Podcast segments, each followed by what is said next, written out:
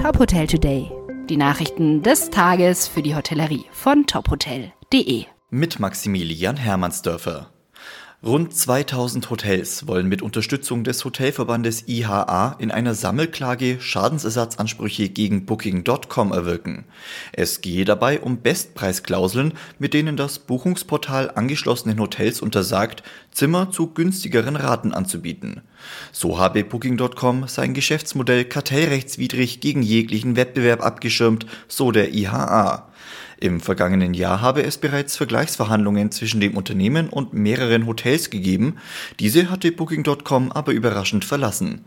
Nun soll sich das Landgericht Berlin mit der Klage befassen. Die Holiday Check Group hat ihre Geschäftszahlen für 2020 vorgelegt. Die Auswirkungen der Corona-Pandemie haben zu einem erheblichen Umsatz- und Ergebnisrückgang geführt.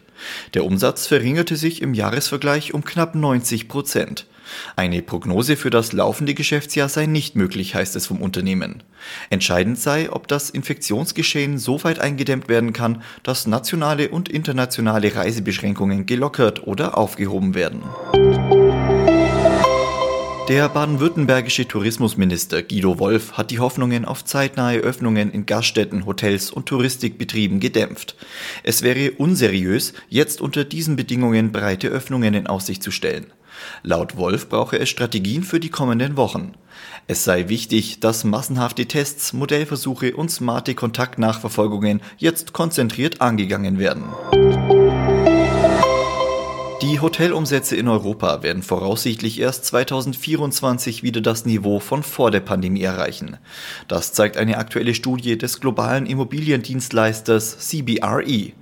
Für die Erholung des Hotelmarktes spiele vor allem der inländische Freizeitreisetourismus eine große Rolle. Davon könnte Deutschland profitieren. Im Jahr 2019 entfielen lediglich 18 Prozent der Übernachtungen auf internationale Gäste.